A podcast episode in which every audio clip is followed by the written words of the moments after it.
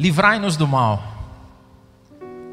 Eu vou ler alguns versículos que já são base para a nossa série e outros que eu queria inserir hoje.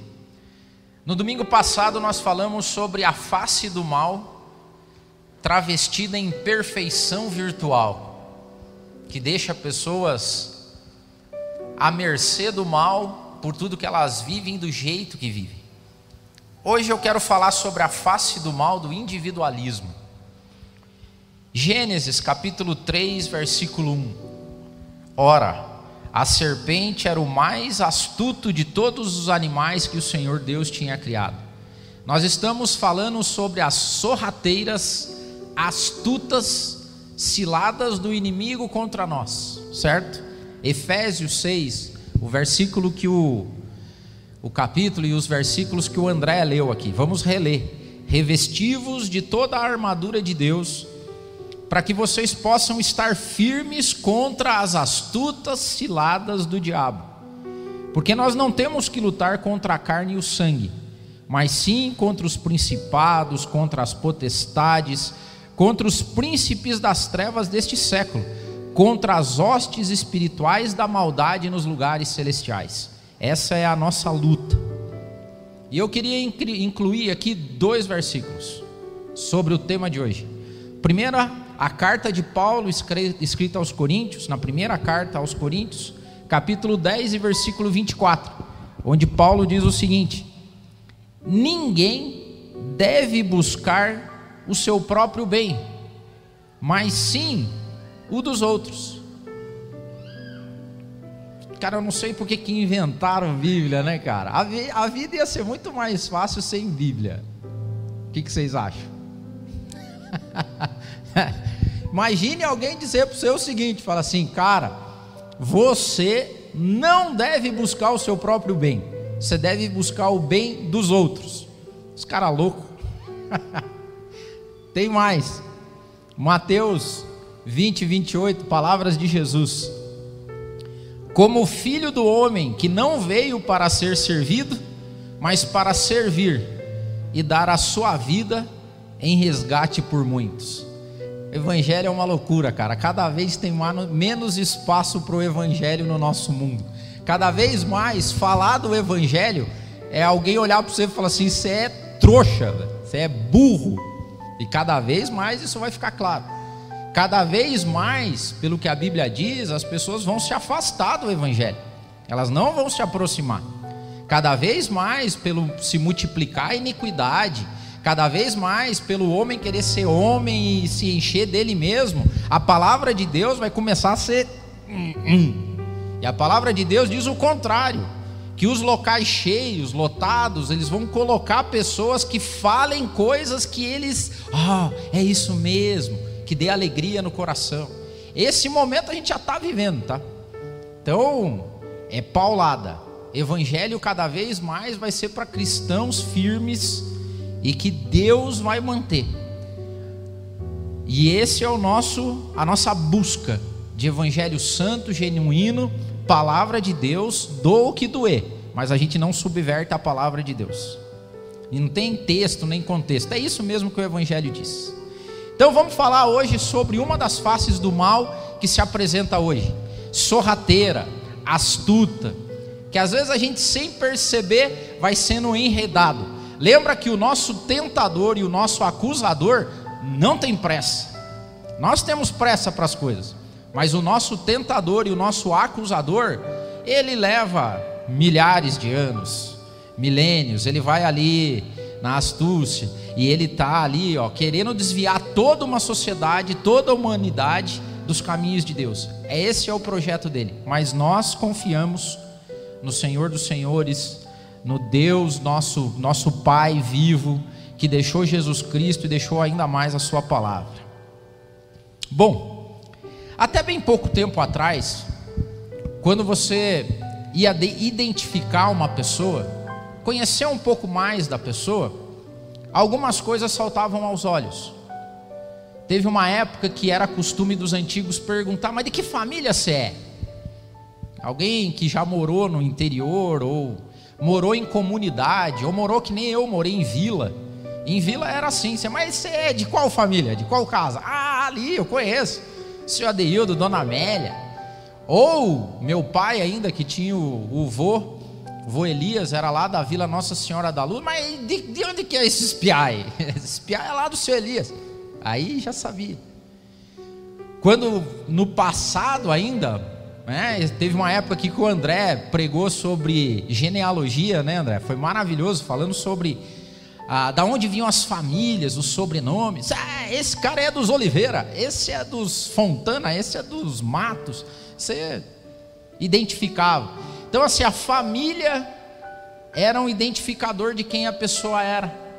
Outra era o gênero, né? Você chegava aí, ó, um menino, olha a menina, é o piá, é a moça, é. É. Zona geográfica, né? Tipo assim, da onde você veio? Ah, eu vim lá do norte do Paraná, eu vim lá do Rio Grande do Sul, eu vim lá dos Pampas, ah, eu vim de Portugal, eu vim, eu sou lusitano, eu sou asiático. Essas coisas identificavam quem que a pessoa era. Religião também. O pessoal perguntava. Hoje agora ficou meio que impoliticamente correto, é, ou politicamente incorreto. Você chegar e perguntar de que religião que você é, assim não é da tua conta, nosso cego. Por quê? Porque não pode saber. Mas antigamente definia de que religião que você é. Você é da família tal, ah, eu sei lá dos luteranos, ah, dos católicos, ah, lá do pessoal dos espíritos. Definia. Isso era na antiguidade. Porque a modernidade mudou isso. A gente não faz mais essas relações para saber quem a pessoa é. Você já reparou ou não? A segunda pergunta, depois que você conhece uma pessoa, a mais perguntada é: o que, que você faz? Não é assim?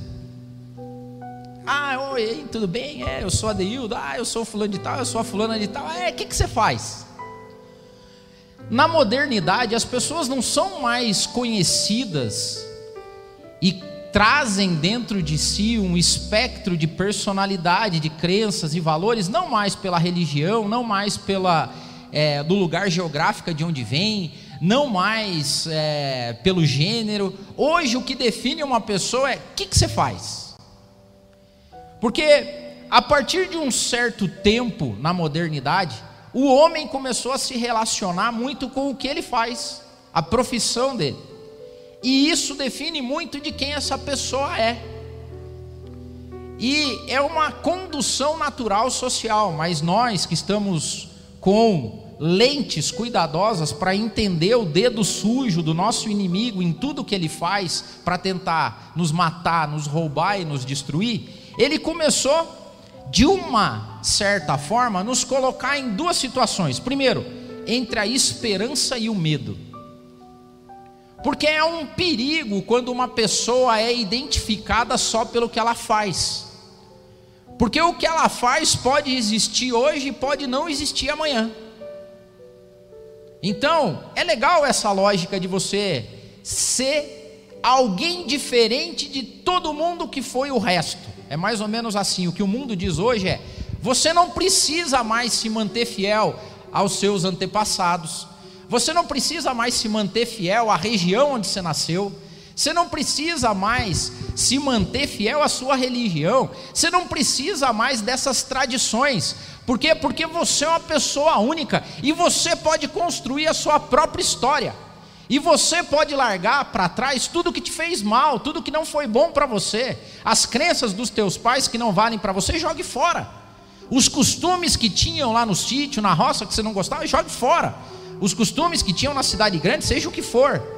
O mundo dá um quê de individualidade que é legal isso, ou seja, reforça que nós não precisamos ficar amarrados com o passado, nem com um monte de coisa que foi criada e nos formatada. Então tem um lado bom nisso. Só que o nosso inimigo pega tudo que é bom, santo, puro e distorce e transforma para nos tentar e nos acusar. Então a gente começou a viver uma geração que vive para ir de encontro aos seus anseios, projetos, desejos, metas, tudo. Só que quando um homem e uma mulher começam a ficar vinculados entre o que eles fazem, como a essência deles, isso é muito perigoso. E é por isso que uma boa parte das pessoas hoje vive com esperança. A esperança de algum dia atingir o sucesso por aquilo que ele faz e construiu sozinho e ser considerado e reconhecido pelos outros como uma pessoa bem-sucedida. Qual é o problema? Porque quando você coloca a tua essência naquilo que você faz, você fica à mercê da promoção, mas você também fica à mercê do desemprego. Você fica à mercê do elogio do chefe ou dos teus clientes e do cancelamento público. A tua essência fica determinada pela ferramenta que você usa e trabalha, que daqui a pouco pode não existir mais, como está acontecendo no mundo hoje. Milhões de pessoas ao redor do planeta estão entrando em estados depressivos, de ansiedade, porque perderam aquilo que faziam. E como ele não tem mais o que faz, ele perdeu a essência, porque ele transferiu o que ele é para aquilo que ele fazia. E o inimigo sorrateiro, ele ainda coloca o individualismo da competição. Porque não basta para nós sermos médicos, eu tenho que ser o melhor médico, o que recebe todos os louros e famas, aquele que tem mais seguidores, aquele que ganha melhor e aquele que ostenta pelo que é. Eu não me contento em ser só o professor, eu tenho que ser o melhor professor, eu tenho que me distinguir da massa, eu tenho que ser o cara, a cara porque do contrário não vale. Eu tenho que ser isso, eu tenho que fazer isso. E a gente vi, vende isso. O mundo vende isso, que é o individualismo de competição ainda. Não só você se preocupar com você, mas você também trabalhar na seguinte lógica: se eu não me der bem, que pelo menos os outros não se deem tão bem ainda. Ou seja, se os outros forem pior do que eu, melhor. Eu não fui bem, mas se os outros forem piores, tá bem. Individualismo de competição. Duas alternativas: ou você ganha, ou os outros perdem. É uma alternativa. O diabo, com a sua forma astuta, sorrateira, ele cria entre nós uma rivalidade contínua, contínua, em economia, em psicologia, ou seja, uma na psicologia, na economia, ou seja, eu estou sempre em competição com alguém. Começou lá com Caim e Abel. Porque vocês concordam que Caim e Abel poderiam ter, eles foram procurar a Deus, eles foram tentar uma alternativa de voltar a encontrar a Deus. Por que, que os dois não se reuniram e falaram assim, velho, vamos fazer um altar a Deus e entregar? Vamos nós fazer alguma coisa? Ali já começou a surgir o eu. Porque os dois saíram e falaram assim: Eu vou fazer um altar de adoração a Deus. E o outro falou assim: Eu também vou fazer um altar de adoração a Deus. Eu, eu. O nós se perdeu ali. Porque as pessoas querem se comparar, competir e o eu tomar conta. O pronome, os pronomes mais usados hoje são os pronomes possessivos singulares. Meu. Isso é meu, eu, meu. Nós aparece de vez em quando, de vez em quando. Comece a reparar no discurso das pessoas no dia inteiro. Comece antes de reparar no discurso das outras pessoas, disparar, é, prestar atenção, é, ou se deparar com o teu discurso. Comece a contar quantas vezes no dia você fala eu e meu, eu e minha. Eu quero, meu, eu, eu, eu. Conte quantas vezes. Desafio para você.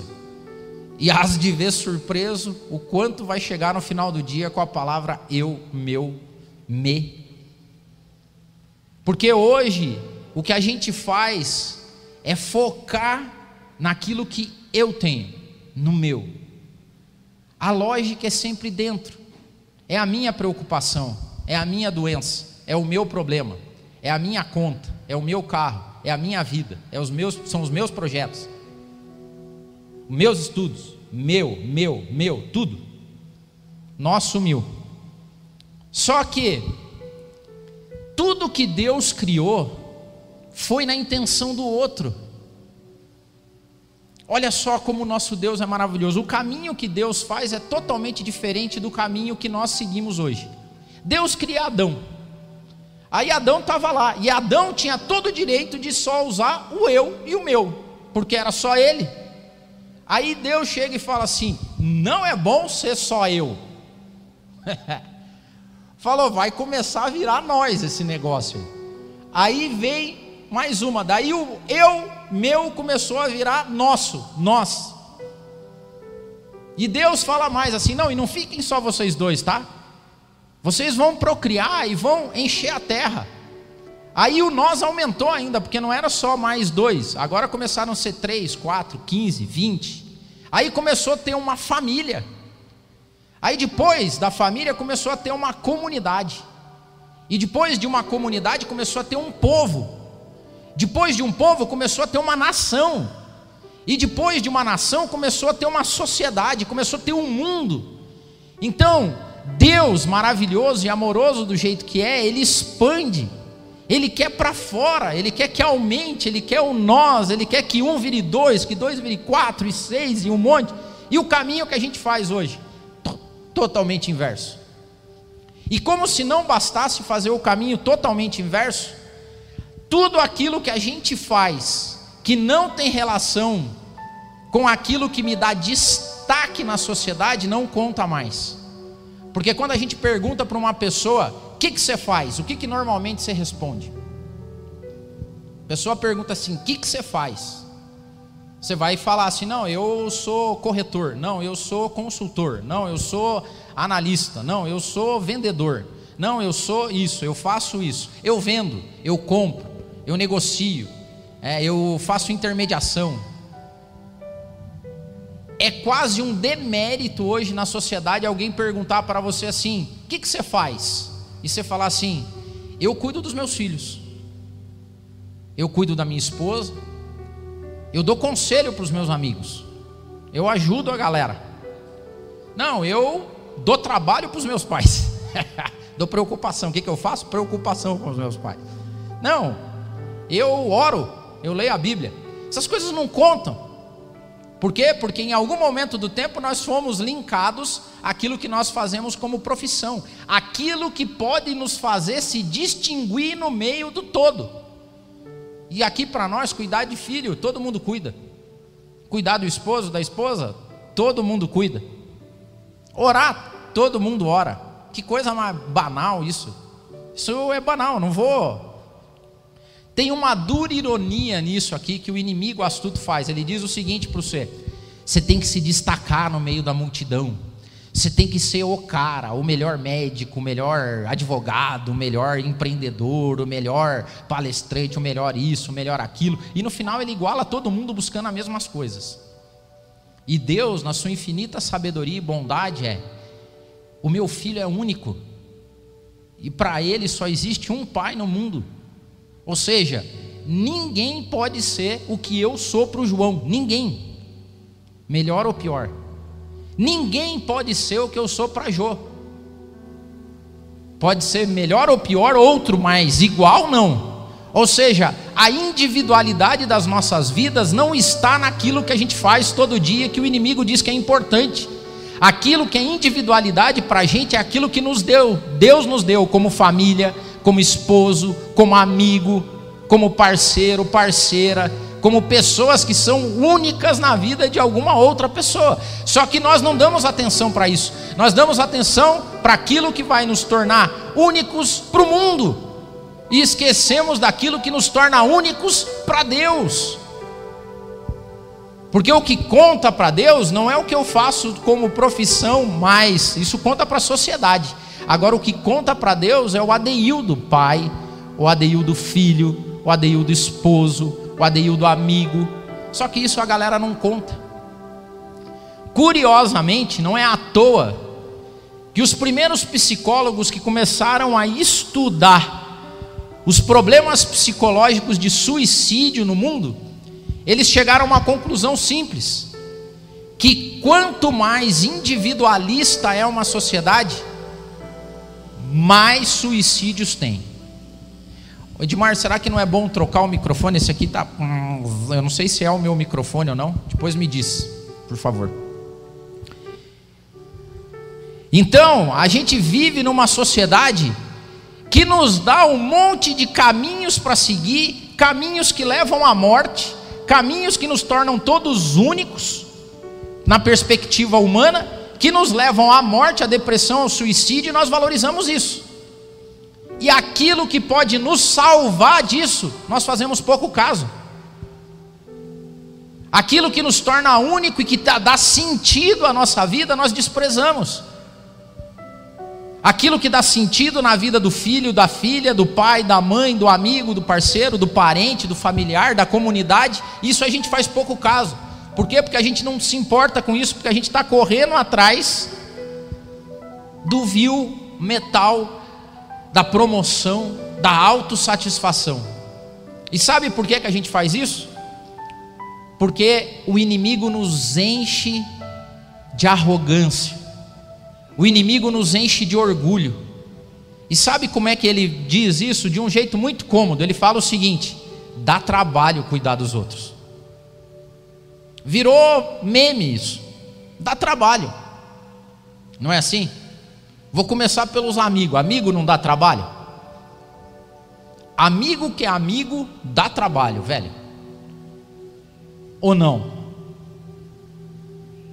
Só que se fosse só aí, eu vou guardar aí o amigo, porque na verdade não é só o amigo que dá trabalho. O mundo dá trabalho. E é por isso que a gente não se preocupa com o mundo.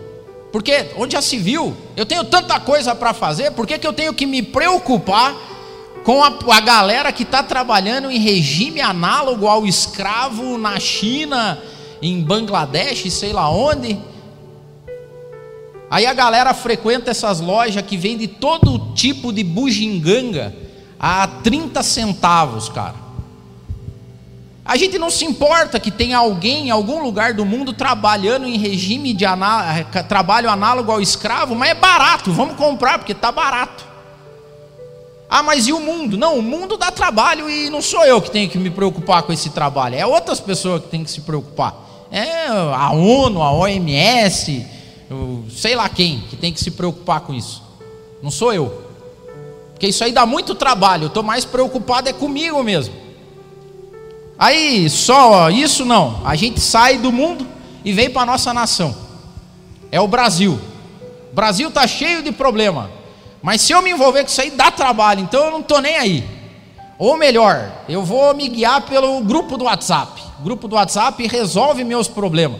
Porque eu não preciso ler, não preciso estudar, porque se eu for estudar sociologia e política, dá trabalho. Então é melhor acreditar lá no grupo do WhatsApp ou no post do Facebook. Por quê? Porque o futuro da nação vai ser melhor, mas dá trabalho. Dá trabalho estudar, cara, dá trabalho ler, dá trabalho se dedicar, dá trabalho se inspirar. Então você não se preocupe. E a comunidade? Ah, velho, a comunidade dá um trabalho também. Pensa num lugar que dá trabalho. O MAP dá trabalho. Igreja dá trabalho. Lidar com as pessoas dá trabalho. Então, assim, é melhor a gente nem ir lá, porque vai dar um trabalho danado. Tem que acordar cedo, tem que estar junto com a galera. O bom mesmo é curtir na live, porque na live não dá trabalho. Na live você acorda lá no teu espaço, ninguém invade ele, tem lá o seu cafezinho, isso é porque sair de casa e ir se encontrar com a galera dá trabalho. Não dá trabalho? Dá trabalho.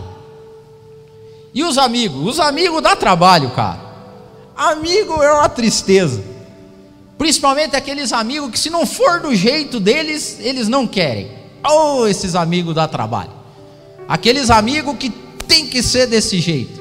Tipo, se a gente quer ir para a direita, a gente vai hoje no Japa, daí o amigo fala: Não, no Japa eu não quero, eu quero ir no italiano. Daí o cara fala assim: Não, italiano não, vamos, daí, vamos no italiano. Daí o amigo ou amiga que queria ir no Japa fica de bico.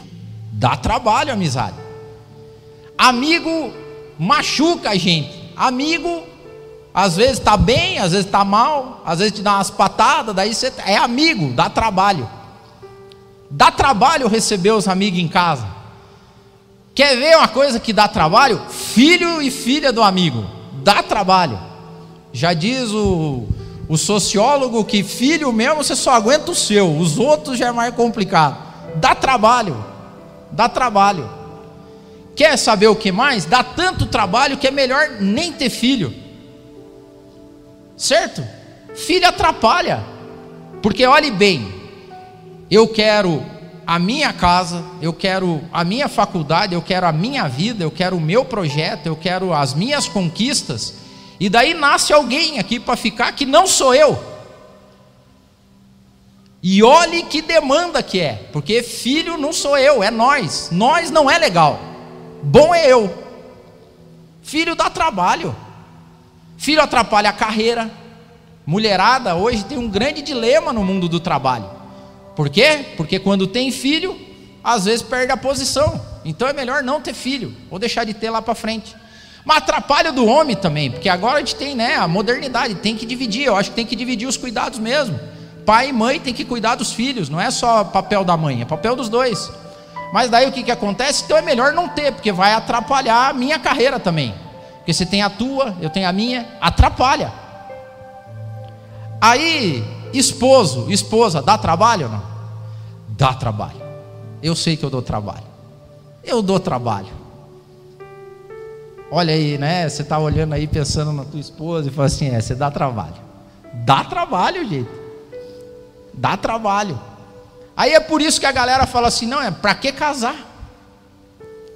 Tem várias pessoas influentes na sociedade hoje que em clima jocoso, de brincadeira, ou seja o que for, já declaram publicamente que não vão casar. Casar para quê? Dá trabalho? Eu lá quero trabalho para mim? É eu. Aí se eu caso, vira nós. Virou nós, pesteou a lagartixa agora, porque tem nós agora para tomar conta das coisas. Então é melhor não casar.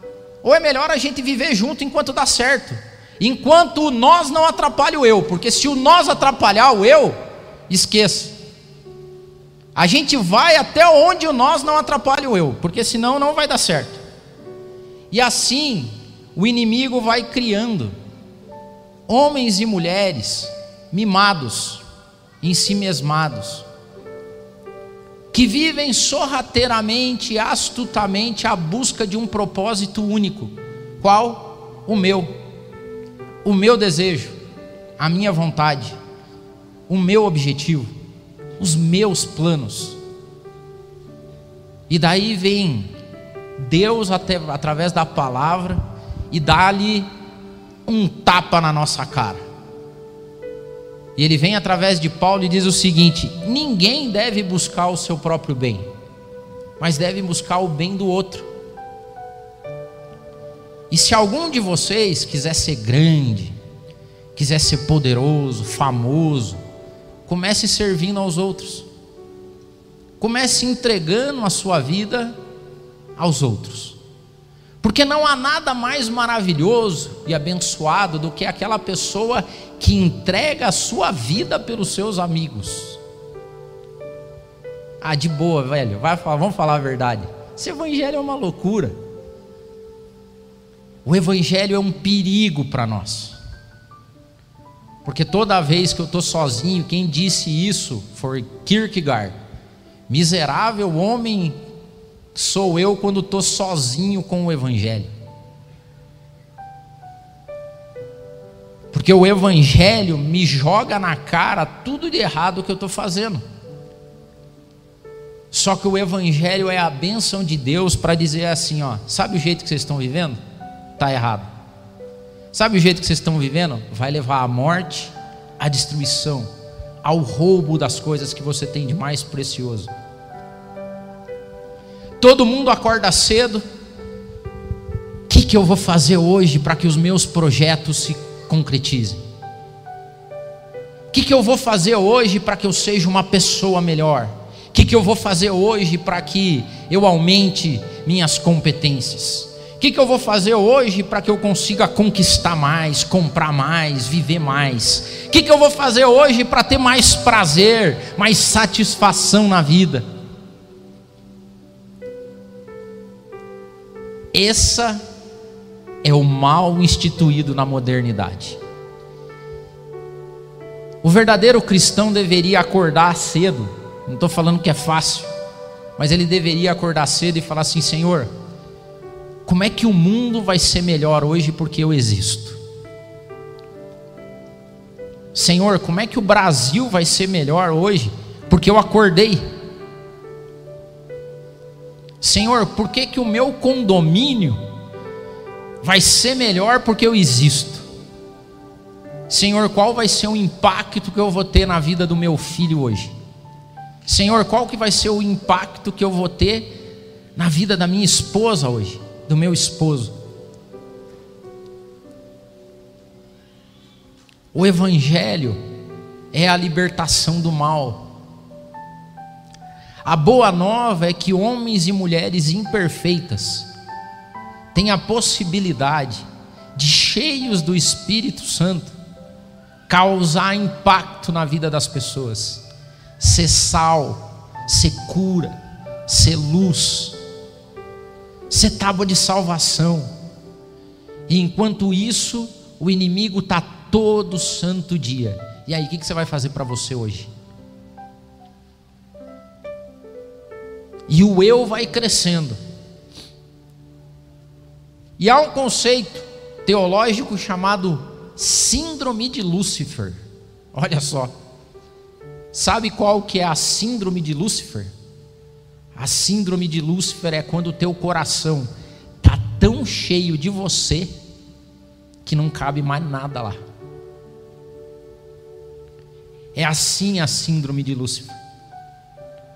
Já a síndrome divina da cristandade do evangelho é o esvaziamento, chamado a kenosis divina, porque ele mesmo sendo Deus, não teve por usurpação ser igual a Deus. Antes se esvaziou. Se esvaziou tanto a ponto de vir a essa terra e sofrer uma morte angustiante, como a morte de cruz e Deus fez o nome dele como o nome mais poderoso, o santo nome, no qual não há outro maior, em nenhum outro lugar do universo, todo o poder está lá. O inimigo todo dia diz para a gente: cadê mais do Del? Tem que ter mais do Del, tem que ter mais você, tem que ser você, teus planos, seus projetos, suas coisas, e ele vai, e e o Del vai crescendo e, e vai ficando um Delzão dentro do Del, e aí, quando eu já não. ninguém mais me suporta, eu não tenho sentido nenhum na vida, a não ser eu mesmo, o Del tira a vida dele, porque nenhuma vida tem sentido, na lógica cristã, se não for dedicada a outra pessoa. Nós temos que acordar todo dia e pedir, Senhor, menos de mim. Menos dos meus planos, menos dos meus projetos, menos dos meus desejos. Mortifica a minha carne, mortifica a minha vida, até o ponto, ó Pai, que eu seja suficientemente capaz, até através do Teu Espírito Santo, para que a minha vida sirva de bênção na vida de outras pessoas, que eu me diminua cada dia mais esses são os cristãos. Esse é o evangelho da salvação. Daquelas pessoas que se entregam, mas que um dia recebem a eternidade. Daquelas pessoas que não guardam tesouros, onde traça e ferrugem consomem. Daquelas pessoas que esperam o dia de encontrar o cordeiro que entregou a vida dele pela nossa vida. Nós somos esses. Mas essa palavra só tem guarida no coração daqueles que têm o Espírito Santo de Deus. De resto, é loucura. É loucura de uns caras pobres, ignorantes, incultos, que às vezes não têm muito dinheiro e que não conseguem ostentar aquilo que são. É o que o mundo diz. Isso é desculpa. Desculpa para você que é fracassado. Pois bem, eu quero ser contado entre os fracassados. Eu quero ser contado entre os que não têm. Eu quero mesmo é diminuir. Eu quero mesmo é sumir. Eu quero mesmo é não ser lembrado. Porque não tem nada mais importante nesse mundo do que nosso Deus. E a única coisa que rivaliza com Deus sou eu mesmo. É a minha síndrome de Lúcifer. É o inimigo dizendo que eu sou o cara. Eu, eu. Que Deus nos liberte de nós mesmos. Que a gente diminua.